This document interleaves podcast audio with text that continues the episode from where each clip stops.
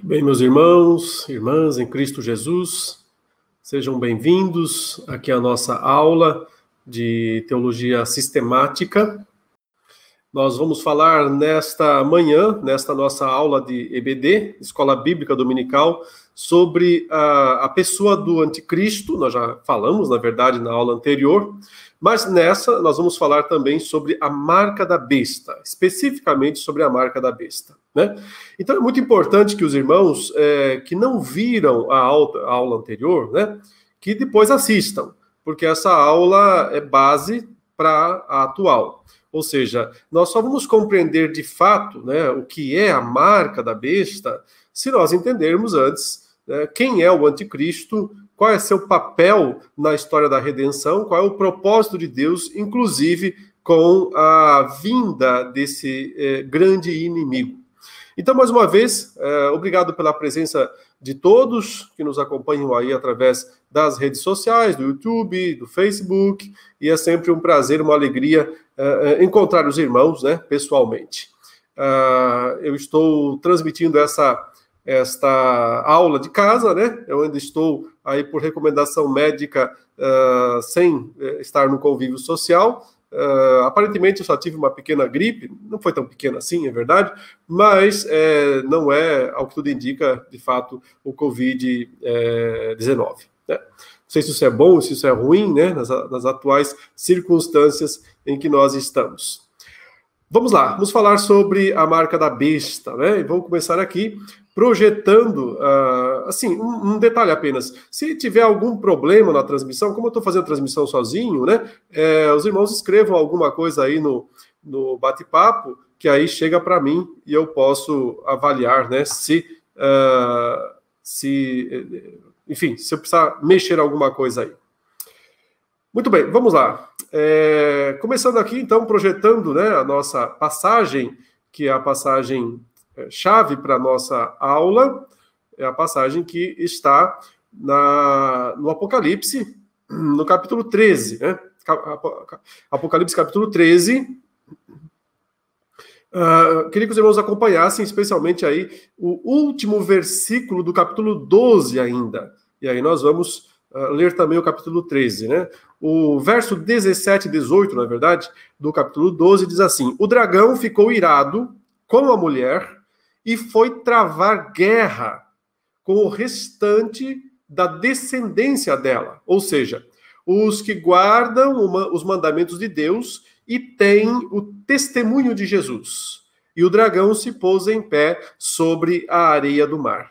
Então você vê essa, essa frase de transição né, aqui entre os capítulos 12 eh, e 13 de Apocalipse, né, essa frase de transição, ela nos mostra, então, né, o que aconteceu entre a narrativa do capítulo 12 e a narrativa do capítulo 13, que é o fato de que o dragão ficou muito irado, ele já estava muito irado, o texto diz, agora ele ficou mais ainda, é, e ele se colocou em pé sobre a areia do mar. Né? Então, é, nessa, dessa posição de em pé sobre a areia do mar, ele vai fazer aparecer do mar, veja no versículo é, primeiro do capítulo 13, né? ele diz assim: Vi emergir do mar uma besta. Uh, o dragão esteve ali em pé sobre a areia do mar, olhando para o mar, né? Diz aí o versículo 18: o dragão se pôs em pé sobre a areia do mar, e desse lugar do mar ele fez surgir essa besta, esse, esse monstro, na verdade, né? A palavra besta aqui é monstro, um, um, animal monstruoso, que tinha dez chifres, sete cabeças, e sobre os chifres dez diademas. Bom, para entender bem né, o que, que representa essa cena apocalíptica, nós temos que recuar ao início do capítulo 12 de Apocalipse. Né?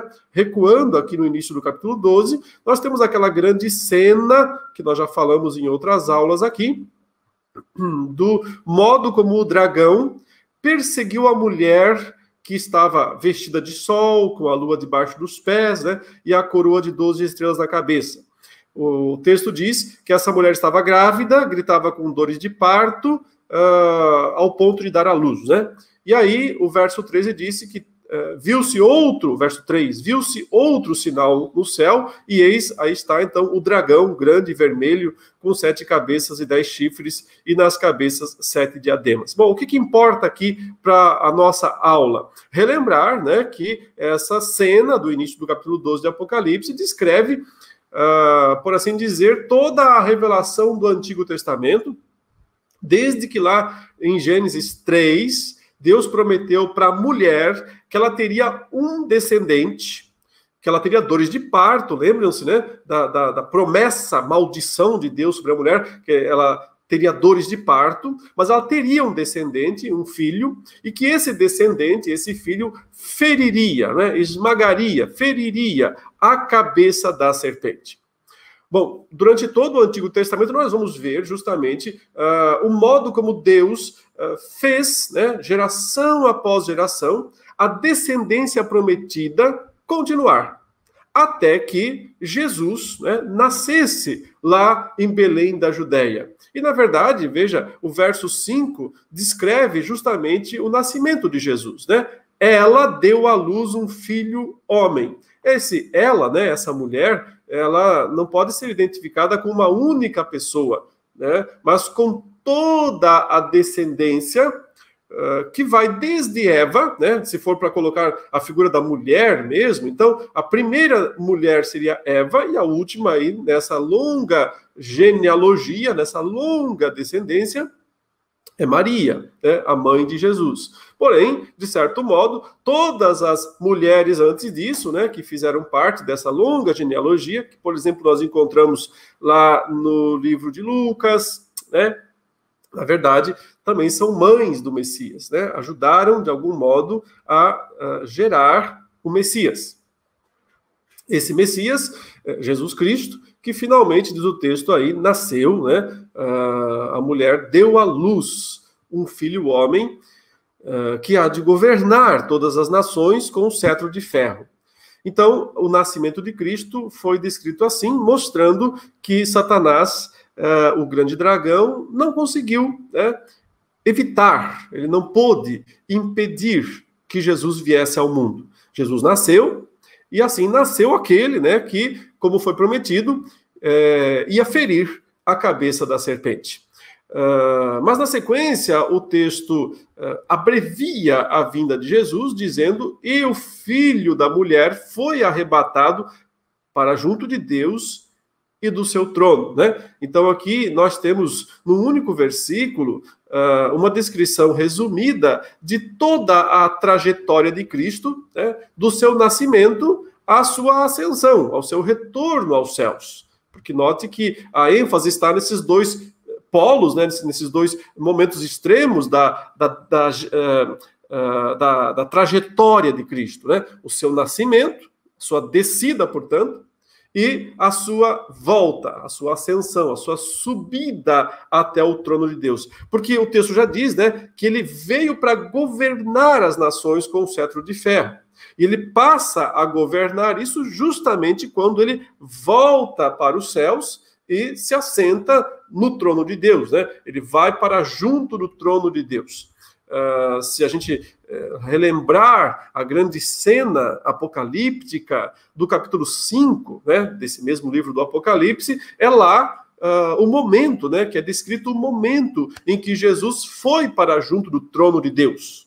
Né? E o que aconteceu quando ele foi para junto do trono de Deus? Quando ele se aproximou do trono de Deus, já depois de ter morrido, ressuscitado e subido aos céus. Então ele recebeu lá o livro da mão direita do Pai um símbolo né, do governo, o pai passando ao filho, ao filho homem, ao filho encarnado, né, morto, ressuscitado, o cordeiro que foi morto, várias vezes uh, o capítulo 5 enfatiza isso, né, o cordeiro que foi morto, o filho de Deus, o filho do homem, Jesus é, encarnado, morto, ressuscitado, volta aos céus e o Pai lhe dá o governo dos céus e da terra, o cetro, né? O cetro de ferro, para ele governar as nações com o cetro de ferro. Então, esse é o momento que aqui em Apocalipse 12 está sendo né, descrito. Ah, assim que o filho sobe aos céus, ah, na sequência o texto diz que houve aquela guerra no céu. Diz aqui, então estourou a guerra no céu. Miguel, que aqui é um anjo, o arcanjo Miguel, na verdade, né, o, o, o comandante dos anjos, e os seus anjos lutaram contra o dragão. Também o dragão e os seus anjos lutaram, mas né, não conseguiram sair vitoriosos e não havia mais o lugar para eles no céu. E foi expulso o grande dragão, a antiga serpente, que se chama Diabo e Satanás, o sedutor de todo mundo. Ele foi atirado para a terra e com ele os seus anjos. Né? Então, esse é o momento em que Apocalipse descreve a expulsão definitiva de Satanás dos céus. Quando, por assim dizer, ele perde totalmente, completamente o direito de ir se apresentar perante o Senhor.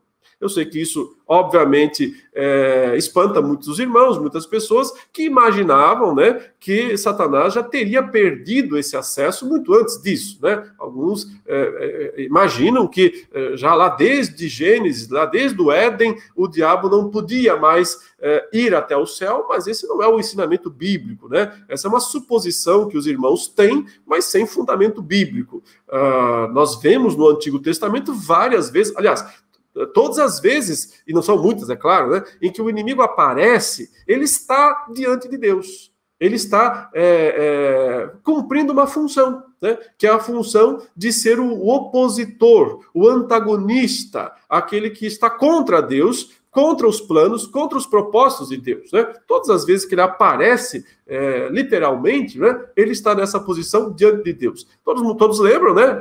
Uma das aparições é no livro de Jó, quando o Senhor é, é, recebe os seus filhos, né, o texto diz, os filhos de Deus vieram se apresentar perante o Senhor. Esses filhos de Deus são anjos, né? Na literatura do Antigo Testamento, eles são anjos, os filhos de Deus né, uh, eles vêm se apresentar perante o Senhor e, diante do Senhor, eles dão seus relatórios né, das suas funções, das suas atividades na terra. Entre eles estava Satanás, que também deu o seu relatório ao Senhor, né? Falou a respeito das coisas que ele estava fazendo, né? Vigiando a terra, percorrendo a terra, mas especialmente é, focalizado né, no seu uh, relatório sobre o que ele viu em Jó. Ele dá um relatório a Deus sobre o que ele vê em Jó. Um relatório que questiona, obviamente, o relatório de Deus, né? Porque Deus antes falou: Você viu meu servo Jó, que ele é um homem fiel, justo, íntegro? E o diabo diz: Só é tudo isso porque o Senhor tem abençoado ele demais, o Senhor tem cercado ele de tantas bênçãos, e é por isso que ele é dessa maneira. Então ele está acusando Jó de não ser de fato né, fiel, crente, e ao mesmo tempo acusando Deus né, de é, favorecer injustamente, desmedidamente, um pecador, no caso aí, Jó. Mas note, o mais importante de tudo, ele está perante o Senhor. Né? Ah, a outra aparição de Satanás no Antigo Testamento também é perante o Senhor. Ele é no livro de Zacarias, no capítulo 3, quando uh, há uma disputa né, legal ali sobre o sumo sacerdote da época, que se chamava Josué, e que estava com as suas vestes sujas naquela visão, e o, o diabo, Satanás, está ali perante o Senhor, e perante o anjo do Senhor também. Aqui a gente pode imaginar, né, pai e filho de alguma maneira, né? O Senhor e o anjo do Senhor. O anjo do Senhor geralmente é uma aparição, né, de, de Jesus Cristo no Antigo Testamento. E o inimigo está ali acusando justamente é, Josué de não poder oficiar, cumprir seu ofício no templo, porque ele está é, pecado, tem pecado, né? Ele está com as roupas sujas. É, só para ilustrar, né, que nas, nas, únicas vezes em que Satanás aparece uh, no Antigo Testamento, ele está diante de Deus, diante do Senhor. Então, não tem essa, né, de que o inimigo não podia mais aparecer diante do Senhor desde Gênesis, quando o Senhor amaldiçoou a serpente. Sim, o Senhor amaldiçoou a serpente, portanto, amaldiçoou Satanás também, mas não tirou dele uh, o, entre aspas, direito né, de cumprir sua função. E a sua função era justamente a principal delas, né, acusar, ser o acusador, compor esse tribunal celeste, né, que tem que ter todos os seus personagens, né? O acusado é o homem, o juiz é Deus, o advogado é Cristo, mas o acusador é Satanás. Até que Jesus morresse na cruz do Calvário, o inimigo podia fazer essa função de acusar, mas depois disso não quando o Senhor pagou a conta, pagou a dívida dos pecados do seu povo, não tem mais o que, uh, não tem mais trabalho para o acusador, não tem mais função para ele. E é nesse momento que ele perde uh, o direito de fazer isso, mas perdeu também, e aí vem o adicional, ele não apenas perdeu o direito de acusar o povo de Deus, né, perante o Senhor, ele fez isso, lembra? Jó é povo de Deus, foi acusado por Satanás. Josué, o sumo sacerdote, é povo de Deus, foi acusado por Satanás. Mas ele perde uma função adicional, que o próprio Cristo disse que ele perderia, né? Isso está lá no capítulo 12 de João, quando Jesus fala que quando ele fosse levantado da terra, né, crucificado, portanto, seria expulso. E esse é o termo que ele usa lá, expulso o príncipe deste mundo. Note, ele não disse que o príncipe seria expulso do mundo mas que ele, como príncipe deste mundo, seria expulso. Jesus não disse de onde ele seria expulso. Né? Mas nós entendemos a partir de Apocalipse 12 que ele foi expulso do céu, de onde ele exercia a sua função né, primordial de acusar o povo de Deus, mas também como príncipe deste mundo. Né? E note, uh, o texto aqui diz justamente isso. Quando o, o, o Miguel cumpre, por assim dizer, né, a, essa ordem de despejo, né, de expulsar o diabo dos céus, graças à vitória de Cristo, porque essa é a ideia: Jesus morreu, restou, subiu aos céus, não tem mais é, é, espaço para Satanás nessa função que ele tinha de ir lá né, perante o tribunal de Deus e acusar os crentes. Então, né, logicamente, Miguel vai lá e cumpre a ordem de despejo, ele é expulso do céu. E o texto diz: foi expulso o grande dragão, a antiga serpente que se chama Diabo e Satanás, o sedutor de todo mundo. Essa é uma frase importante, né? uma nomenclatura importante, uma, uma descrição que a Bíblia faz do diabo, né? o chama de o sedutor. Essa palavra sedutor também significa enganador.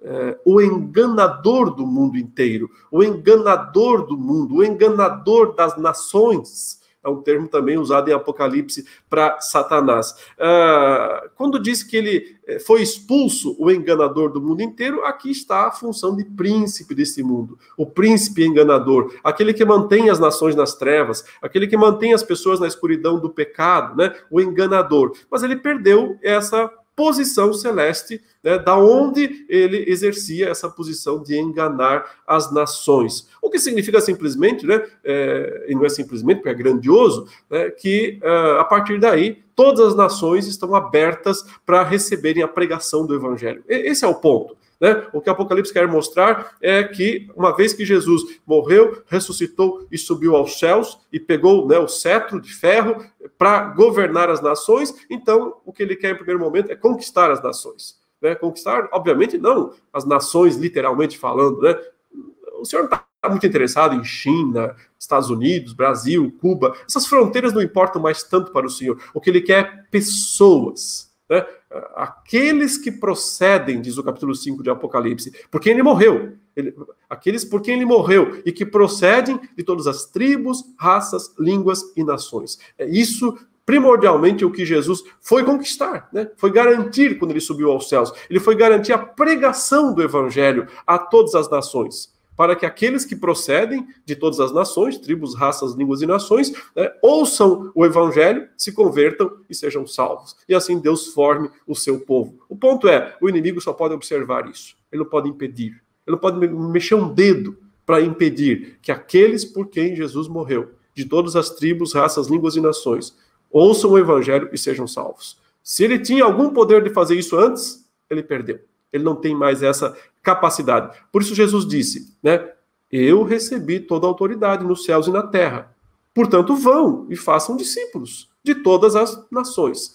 Então, por causa da autoridade que Cristo conquistou, agora todas as nações podem né, e devem receber a pregação do Evangelho, devem ouvir a grande mensagem do Evangelho. E graças a Deus é o que tem acontecido. Né? Até hoje, nós fomos alcançados pelo Evangelho, por quê? Porque Jesus feriu a cabeça da serpente na cruz. Tirou um dos seus trunfos, né, dos seus, uh, das suas prerrogativas, dos seus direitos, que era manter as nações que não fossem Israel, né, as outras nações, nas trevas. Israel nunca conseguiu manter nas trevas, porque o Senhor sempre é, teve essa aliança especial com Israel no Antigo Testamento e garantiu a salvação dos israelitas, né, dos eleitos, não de todos, mas dos eleitos dentro de Israel. O fato é que agora é, há muitos eleitos fora de Israel também sendo alcançados pelo Senhor e pela sua palavra. Bom, na sequência o texto diz que os céus então começam a comemorar essa grande expulsão do inimigo. Diz aí: é, então ouviu uma voz forte no céu proclamando: Agora veio a salvação, o poder, o reino do nosso Deus e a autoridade do seu Cristo, pois foi expulso o acusador de nossos irmãos. É, então veja aqui a função específica, né? O acusador de nossos irmãos. Então, essas duas coisas ele perdeu. Primeiro, né, como está aqui, o acusador dos nossos irmãos.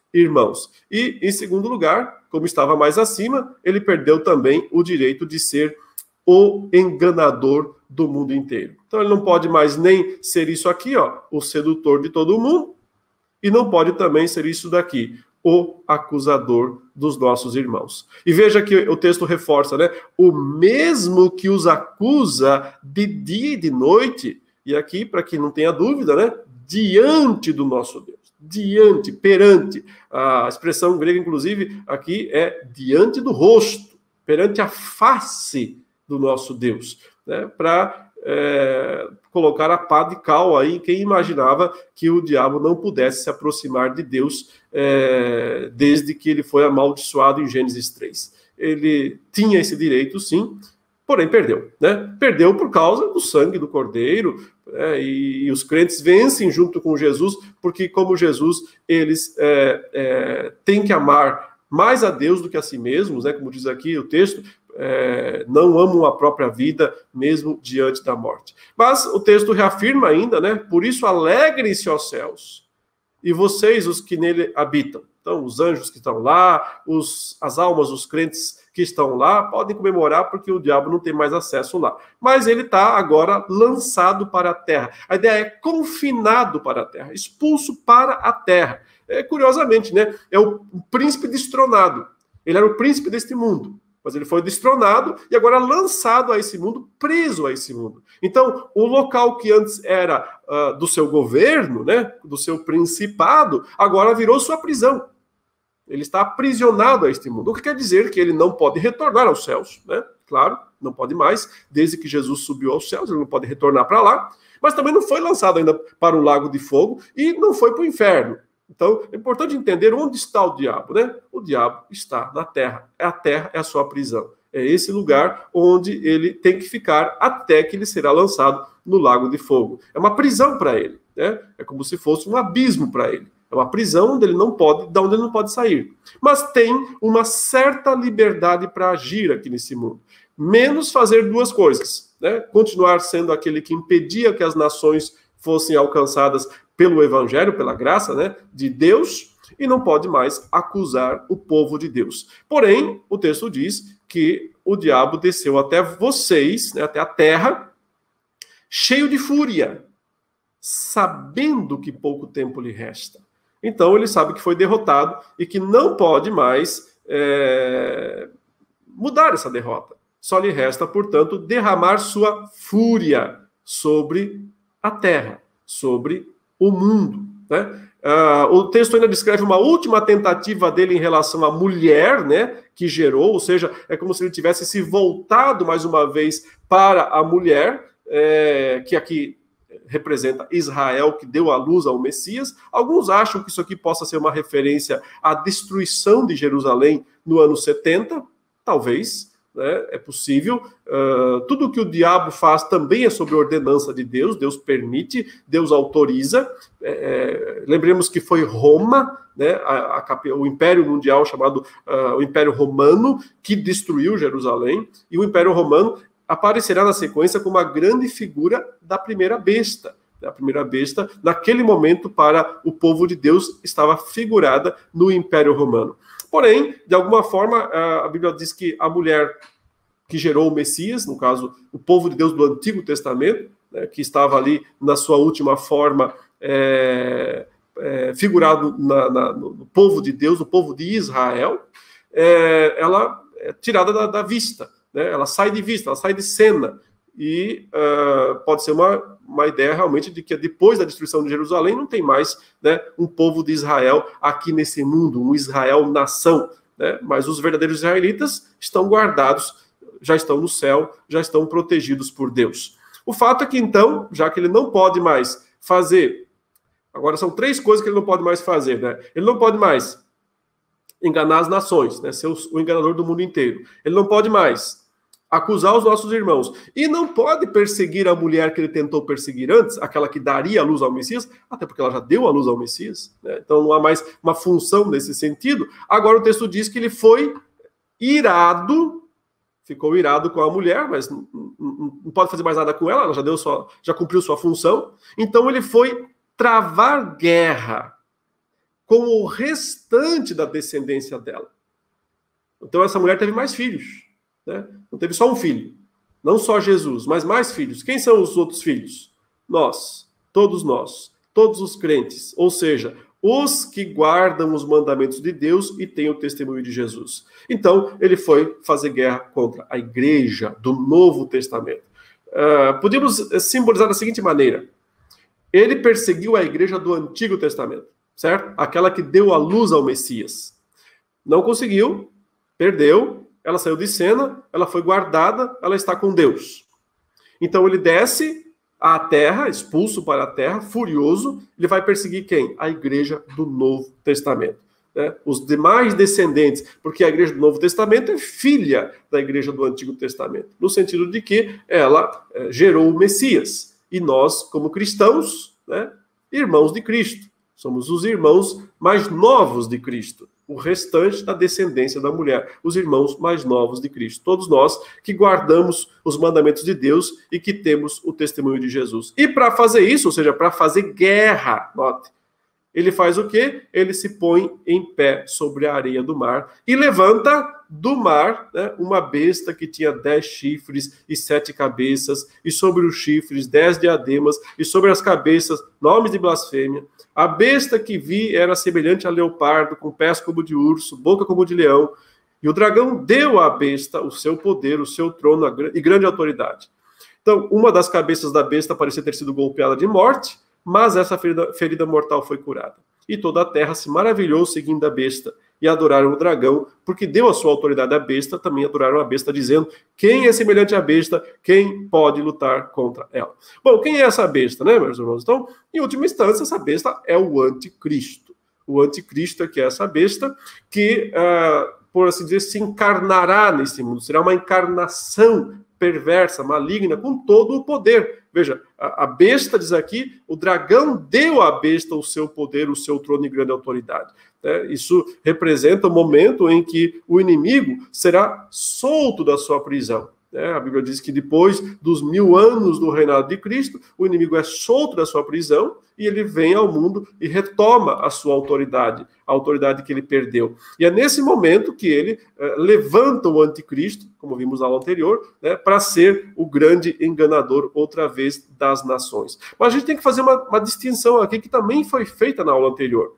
Existe uma besta personificada mas também existe uma besta sistêmica, né? Ou seja, a besta como pessoa, a besta como sistema. Ou o anticristo como pessoa e o anticristo como sistema. Como sistema, ele sempre esteve em atuação, né? Não é, desde o, que, que existiu o Império Mundial, desde que uh, a Babilônia de Nimrod, por assim dizer, né, existiu. É, talvez seja o primeiro grande império mundial, que construiu a Torre de Babel, né, e que o Senhor destruiu. Então, como sistema, né, o anticristo, o sistema anticristão, o sistema é, perverso, maligno, satânico, ele sempre existiu. Recebeu um grande golpe, né, com a vinda de Cristo, por quê? Porque a partir daí as nações não podem mais é, ficar fora da, do poder do evangelho, né? serão alcançadas pelo evangelho, porém continua uh, sendo nações. E nesse sentido, o inimigo ainda é o chefe delas, ainda é o Deus deste século. A única coisa que ele não pode fazer é impedir que essas mesmas nações, né, as pessoas dentro dessas nações ouçam, creiam e sejam salvas pela pregação do evangelho. Mas, como sistema maligno, perverso, o anticristo já existe. É, então, é, inclusive, é, a gente relembra da aula anterior aquilo que Paulo disse: o mistério da iniquidade já opera e aguarda somente a, o aparecimento daquele homem que encabeçará é, de forma consumatória todo esse sistema. Ou o que João mesmo fala na sua primeira carta, né, 1 João 2, quando ele diz: já tem muitos anticristos aí, mas falta aparecer o anticristo principal. Então, quando você vê essa imagem aqui, né, da grande besta cheia de chifres, cabeças e sobre os é uma figura de impérios mundiais. Inclusive, se você observar, né, são os mesmos impérios mencionados na visão de Daniel, lá no capítulo 7. Lembram-se, no capítulo 7 de Daniel, foi dito que né, a, a, havia lá a, quatro grandes animais. Né? E é dito que, é, exatamente com as mesmas descrições aqui, semelhantes, né? Uh, lá fala assim: o primeiro, o primeiro animal era como leão, tinha asas de águia. Né? Então veja, leão, águia, depois aparece o segundo animal com, o, como um urso, né? e são, são os mesmos os mesmos animais. Né? Eu vou até, vou até pegar esse texto aqui para os irmãos observarem, lá em Daniel capítulo 7, deixa eu colocar aqui na Daniel capítulo 7, fala que Daniel teve essa visão, também ele estava olhando né, para o, o mar, né, ele fala que ele estava tendo a sua visão da noite, e eis que os quatro ventos do céu agitavam o grande mar, quatro animais grandes, diferentes uns dos outros, subiam do mar. O primeiro era como leão, e tinha asas de águia. Enquanto eu olhava, suas asas foram arrancadas, ele foi levantado da terra e posto em pé para que andasse como homem, foi dada a ele uma mente humana. A seguir apareceu o segundo animal, como um urso. Né? É, depois, diz aqui no verso 6, outro animal como leopardo. Né? E finalmente ele vê um quarto animal que ele fala que é terrível e incomparável. Bom, você vê esses, esses, essas mesmas é, nomenclaturas aqui, né? A besta que via era como leopardo, com pés como de urso e boca como de leão. Então veja que ele, ele mostra na, na ordem inversa. Lá em Daniel era primeiro leão, depois urso, depois leopardo. Aqui João coloca leopardo, depois urso, depois leão. Mas é como se ele estivesse olhando para trás, né? vendo os, os impérios mundiais. Uh, aqueles quatro monstros né, que Daniel viu, provavelmente eram os impérios é, babilônico, né, de Nabucodonosor primeiro, depois o império medo-persa, né? Depois o Império Greco-Macedônio de Alexandre e depois e seus generais, né? E depois o Império Romano, que é, na verdade, o quarto e grande animal da cena de Daniel, capítulo 7. Então, quando João vê essa grande besta, né? Obviamente, ele está pensando no Império Romano né? e em todos os impérios eh, mundiais que de alguma maneira são usados para oprimir, oprimir o povo de Deus. Uh, mas, em algum momento, nós temos que identificar uma das cabeças, o texto diz, né? Uma das cabeças da besta. Aqui talvez esteja a distinção né, entre a besta como sistema, tá aí nos versículos 1 e 2, e a besta como indivíduo, é, que aparece, de alguma maneira, é, recebe toda a autoridade do dragão. Né? Então, na sequência, o texto diz no verso 5: Foi-lhe dada uma boca que proferia arrogâncias e blasfêmias, e foi-lhe dada autoridade para agir durante 42 meses. Uh, aqui é que nós vemos o tempo final, né? ao mesmo tempo que descreve todo o período da era cristã em que a besta como sistema está atuando, mas também aponta, porque lembrem, 42 meses é meia semana, né? Meia semana. Esse é o, é o, é o, são três anos e meio, 3,5, né, 1.260 dias. Todos esses números apontam para meia semana. Então, existe uma meia semana que a gente chama de longa, em que a besta como sistema existe, mas é o tempo em que o evangelho é pregado e não pode ser detido. Né? Existe uma meia semana curta, que é essa é, final aqui em que o anticristo aparece. Então, é, sempre tem que sempre lembrar, como sistema, período longo. Como pessoa, período curto. Porém, é 3,5 para cada lado. Né? 42 meses no sentido simbólico para o período longo da meia semana da, da aparição do, do, da besta como sistema e o período curto da aparição né, da besta como indivíduo. E é nesse momento em que o, eh, essa besta como indivíduo aparecerá que ela eh, foi-lhe permitido que lutasse contra os santos e os vencesse. E veja, ela retoma a sua autoridade. Foi-lhe dada ainda autoridade sobre cada tribo, povo, língua e nação. E ela será adorada por todos, os que habitam sobre a terra, aqueles que desde a fundação do mundo não tiveram seus nomes escritos no livro da vida do cordeiro que foi morto. Se alguém tem ouvidos, ouça. Se alguém tiver de ir para o cativeiro, para o cativeiro irá.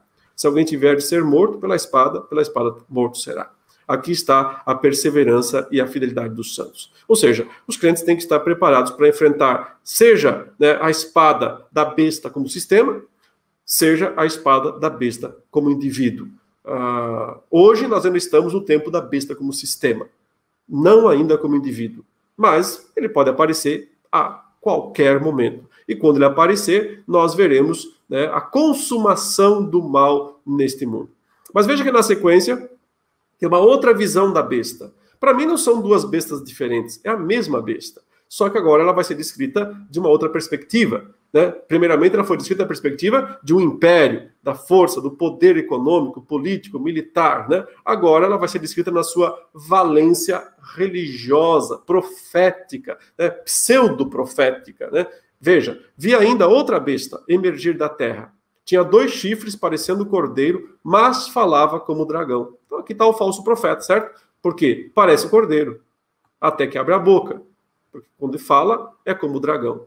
Ela exerce toda a autoridade da primeira besta. Ela é a primeira besta, de certa forma, né? É, é apenas mostrando o, o aspecto religioso da, do sistema anticristão. Uh, e isso a gente percebe, por exemplo, em toda a história, né? Todos os movimentos absolutistas, todo uh, o sistema político, econômico, militar, ele quer ser adorado. Ele quer, ele quer submissão de todos. Seja ditadura, seja democracia, seja comunismo, seja capitalismo, não importa. É tudo farinha do mesmo saco. Tudo farinha do mesmo saco. Porque todos esses sistemas estão debaixo da autoridade do dragão. Não pertencem a Cristo. No sentido de que não é ideia de Cristo. Tudo pertence a Cristo, ele é o dono dos céus e da terra. Porém, é, como usurpação, né, como uma atitude de usurpação do dragão, é o dragão que comanda esses sistemas. Uh, ele é o Deus deste século. Jesus veio para estabelecer o, reino que não é deste mundo. Meu reino não é deste mundo, ele disse. E o reino de Cristo Atualmente, ele tem caráter espiritual. E no futuro, quando for físico, ele substituirá as nações e os reinos da atualidade. Né? Então, não há nada para nós crentes neste mundo. Não há nada para nós crentes nesse mundo.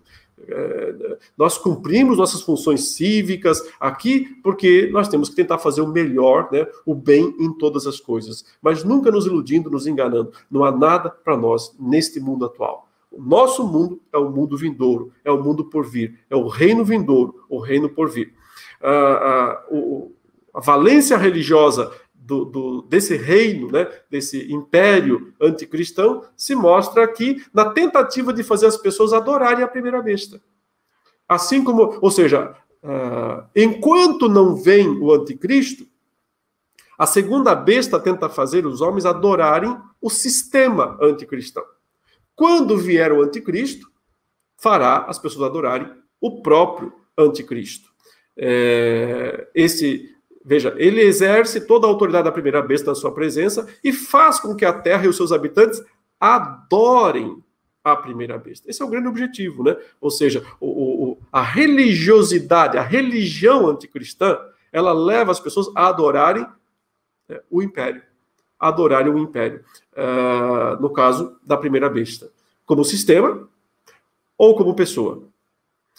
Uh, aquela cuja ferida mortal havia sido curada. Né? Aqui dois pontos me parecem, né? Uh, pode representar que quando Jesus feriu a cabeça da serpente, ele feriu as nações nesse sentido, né? E abriu as nações para que o evangelho seja pregado.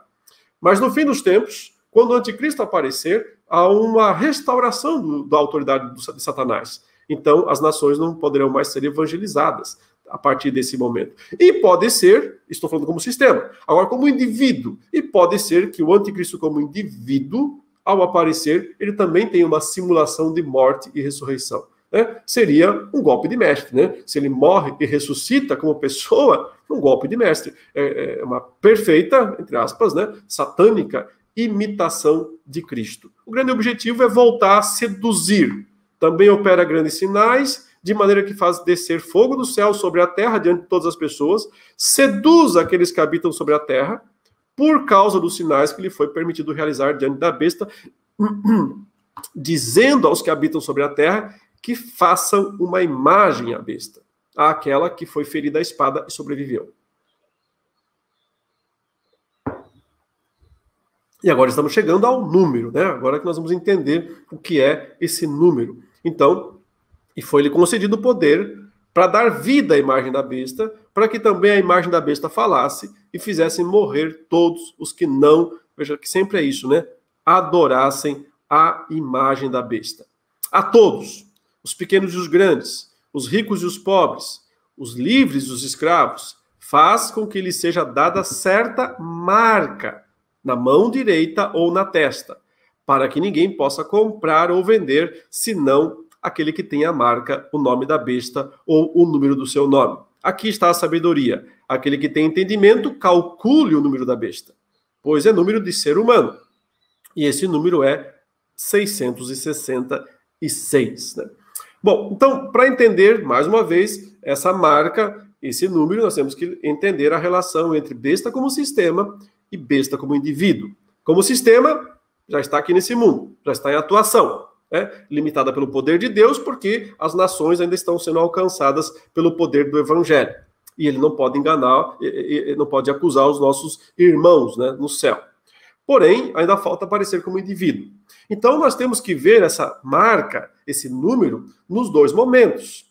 É, há um número da besta como sistema, e deverá haver um número da besta como indivíduo. Ou seja, quando o indivíduo aparecer, alguma forma, de alguma maneira, esse número da besta também aparecerá de uma forma mais clara. Né? Mas hoje, atualmente, agora, já o número da besta está presente, porque a besta como sistema já está presente. No caso aqui, né, temos que voltar lá ao primeiro século para entender do que é que João está falando. Por que, que João fala que aqueles né, que recebem a marca da besta, ou melhor, aqueles que não recebem a marca da besta, né, não podem comprar ou vender.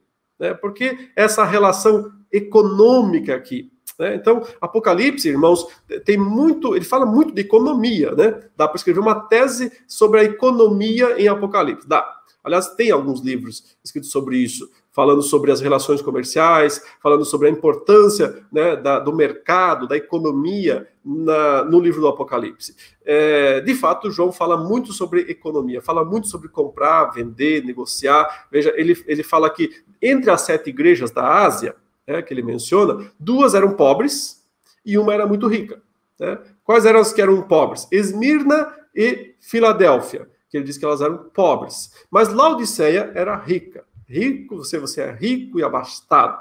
É, bom, note, aqui não tem nada a ver com teologia da é, é prosperidade ou com teologia, é, como se fala, né, da, da, da, missão integral, da ajuda aos pobres, aquela que começou uh, com a teologia em defesa do oprimido. Não, mas uma questão de dizer que uh, um Estado é mais abençoado do que o outro. Esqueçam isso. O ponto simplesmente é que para ser próspero, para ser próspero no primeiro século, né, no final do primeiro século, naquela região uh, da, do Império Romano, que era a Ásia Menor, para alguém poder comprar e vender à vontade, ser um comerciante, como muitos daqueles crentes eram comerciantes. Né? Compravam e vendiam tintas, é, tinta para roupa, compravam e vendiam produtos de seda, produtos de linho, produtos finos. Né? Eles eram é, era uma região de, de grande comércio, de circulação. Eles compravam mercadorias do Oriente e é, revendiam né, para os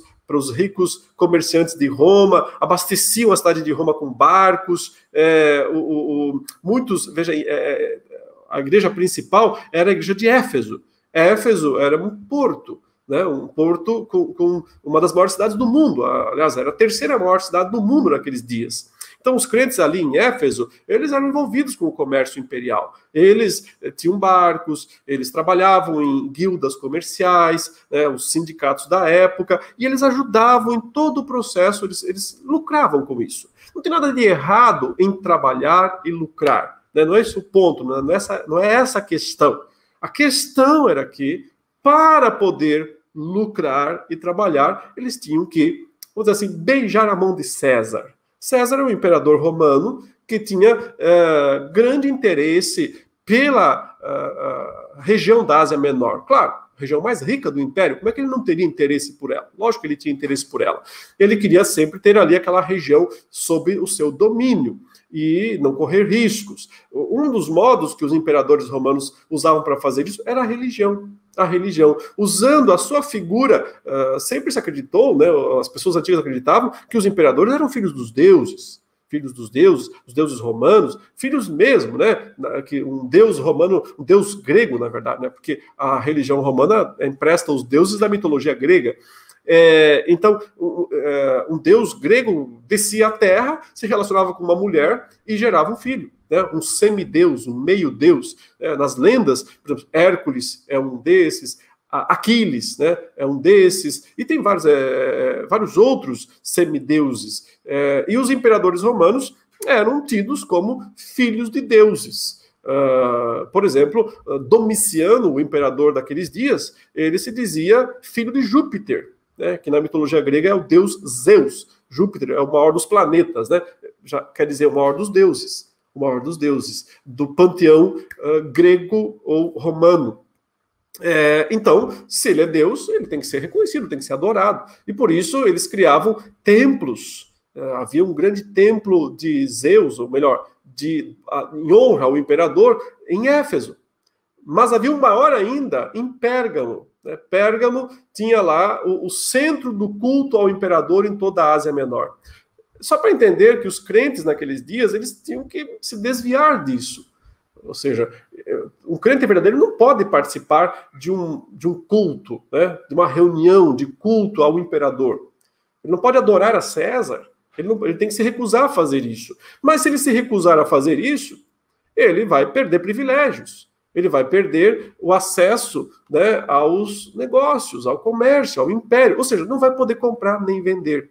Então, quando João fala isso para eles, né, para que ninguém possa comprar ou vender, para aqueles primeiros leitores, aquilo era uma direta, irmãos. Era uma direta, eh, não tinha como ser mais direto que João disse aqui para eles. Ele está dizendo o seguinte: porque vocês estão vivendo de acordo com os padrões do Império Romano, né? adorando César, participando dos cultos, participando das festas, comendo carnes sacrificadas aos ídolos, é porque vocês, é, vocês estão ricos. Vocês estão ricos, né? Laodicea, rico e abastado, mas por quê? Porque você dança a música do mundo, você vive conforme o mundo. Agora, outras igrejas, como Esmirna, como, Laodicea, como Filadélfia, não faziam isso. Os crentes eram fiéis a Deus. Consequentemente, ficavam pobres.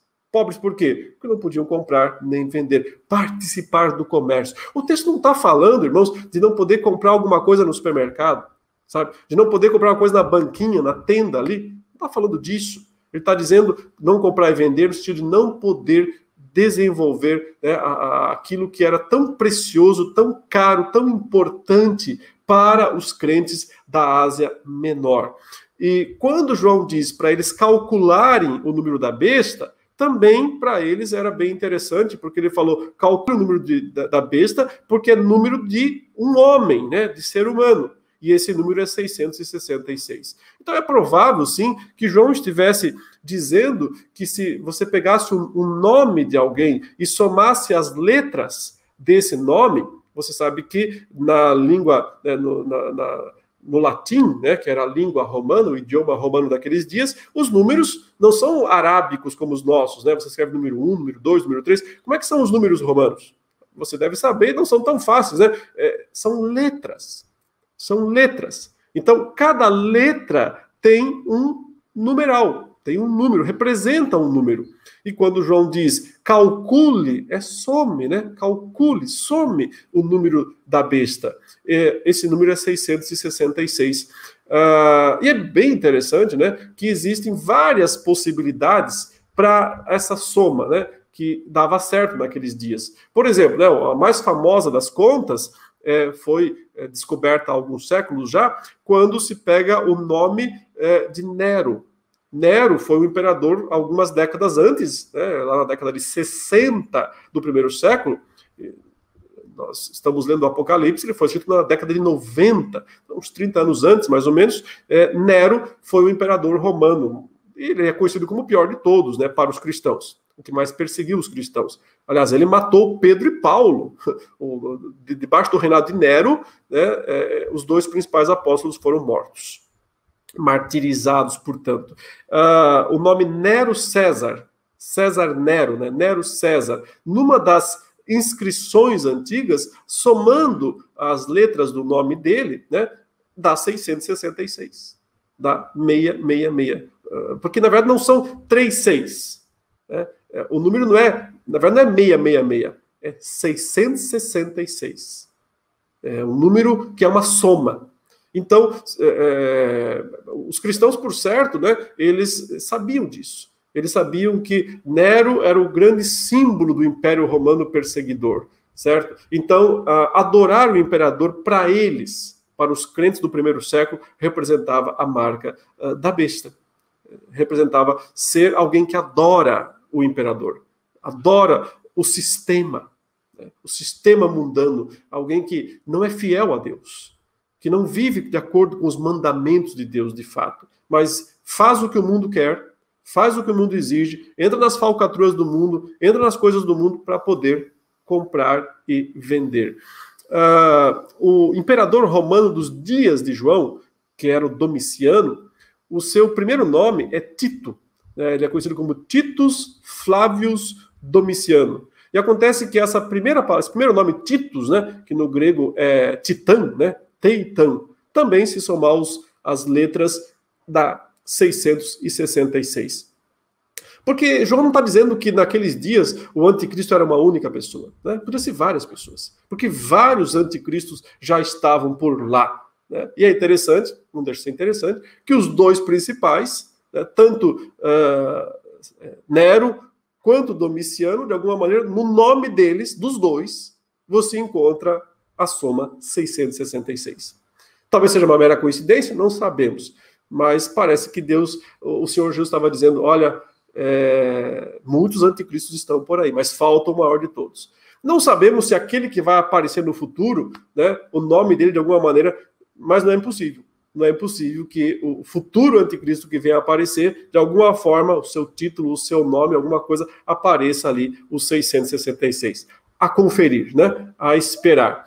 Mas do mesmo modo que né, a besta como sistema já existe, já opera e já tem marcado os seus ao longo de todo esse tempo, provavelmente, quando a besta como pessoa, como indivíduo, né, o anticristo aparecer, é, quando isso acontecer, não é impossível que ele marque de uma forma mais explícita, né, mais direta. Aí as pessoas, claro, ficam imaginando como é que será, e os clientes ficam morrendo de medo de qualquer artefato tecnológico que possa aparecer de novidade, né? Uh, agora tem o Pix, né? O Pix aí, e as pessoas ficam pensando, será que é isso? Porque com o Pix, você, daqui a um pouco, se você não tiver o Pix, você não pode comprar nem vender. Então não é assim, meus irmãos. Não é assim. Porque é, é esses artefatos, né? e eu não posso deixar de falar do, daquele que mais faz sucesso aí, que é a ideia de um chip que estão tá, construindo, já terminaram, né? A pessoa que era da Apple, era da Motorola, depende da versão, mas é sempre de uma dessas empresas, é, alguém que estava lá e que construiu o chip e que daí depois ele se converteu, se arrependeu, agora está falando que ele que sem querer fez a marca. Tudo bobagem, meus irmãos. Tudo loucura de pessoas que é, não se contentam com a Bíblia, e vão buscar fora da Bíblia né, as evidências, as provas, a, a, a, sabe? Tudo enganação do diabo, apenas para nos é, ficar atemorizados com coisas tolas. Por quê? Porque a questão não tem a ver com uh, receber um artefato. A questão tem a ver com uma decisão, uma decisão religiosa. Porque o que significa receber a marca na fronte e na mão? Significa ser um adorador da besta. Da besta como sistema e no futuro da besta como pessoa. Então, uh, se fosse para ter algum tipo de artefato, suponho que fosse, né? Vai ter no futuro alguma coisa aí é, que nós nem sabemos ainda, né? Da nanotecnologia, não sei o que lá. Suponho que fosse. Teria que vir junto um, um, um, um contrato onde você diria o seguinte: eu, né, fulano de tal, para receber esse instrumento aqui de compra e venda, né? só reconheço o fulano de tal, que é o anticristo, como Deus. E uh, rendo a ele a minha submissão, a minha adoração. E repudio né, outro Deus. Porque é isso que o anticristo quer, né? Ele quer se assentar no santuário de Deus como se fosse o próprio Deus. Então, ele quer adoração para ele. Então, uh, uh, receber, pegar o Pix. Você vai fazer um pagamento pelo Pix agora. Ao fazer isso, você não está escrevendo em algum lugar e assinando que você deixou de ser cristão e que você com isso repudia Cristo. Agora, se tivesse isso, então isso seria a marca da besta. Mas qualquer coisa que nos leve, de alguma maneira, a repudiar a nossa fé em Cristo, para obter alguma coisa, qualquer que seja, que nos dê vantagens para comprar ou vender, é marca da besta, sem sombra de dúvida é a marca da besta do sistema que já está operando neste mundo até agora. Lá na frente, quando o anticristo aparecer, se nós estivermos vivos nesse período e algo nesse sentido for proposto para as pessoas, então o crente não pode aceitar. E não pode aceitar não por causa que é um, um artefato de qualquer natureza, né? mas porque para recebê-lo ele tem que adorar a besta. Ele tem que adorar o império, ou o imperador, ou o falso profeta, né? o anticristo. Então, o teste, na verdade, não é uma coisa subliminar, né? não é uma coisa eh, enigmática dessa maneira. É simples. Se nós adorarmos a Deus e nos recusarmos a adorar qualquer outra coisa, nós não temos risco de recebermos a marca da besta. Então, é isso, né? O assunto a respeito do anticristo e da marca da besta que nós tínhamos para é, conversar, né? Compartilhar é, com os irmãos. Espero que os irmãos tenham sido edificados pela palavra de Deus nessa manhã e que o Senhor os guarde e os abençoe. Vamos orar para encerrarmos esse estudo. Ó Senhor Deus, graças te damos, porque é, é, Deus, é, tu és quem nos guarda. Sim, não somos nós mesmos é a tua providência, é a tua benevolência sobre as nossas vidas. Continue, ó Deus, a segurar muito firme as nossas mãos, ó Deus, para que nós sejamos guardados e protegidos de todo erro e de todo engano e continuemos sendo fiéis testemunhas do Senhor Jesus. Para a glória do teu nome, nós oramos em nome de Jesus. Amém.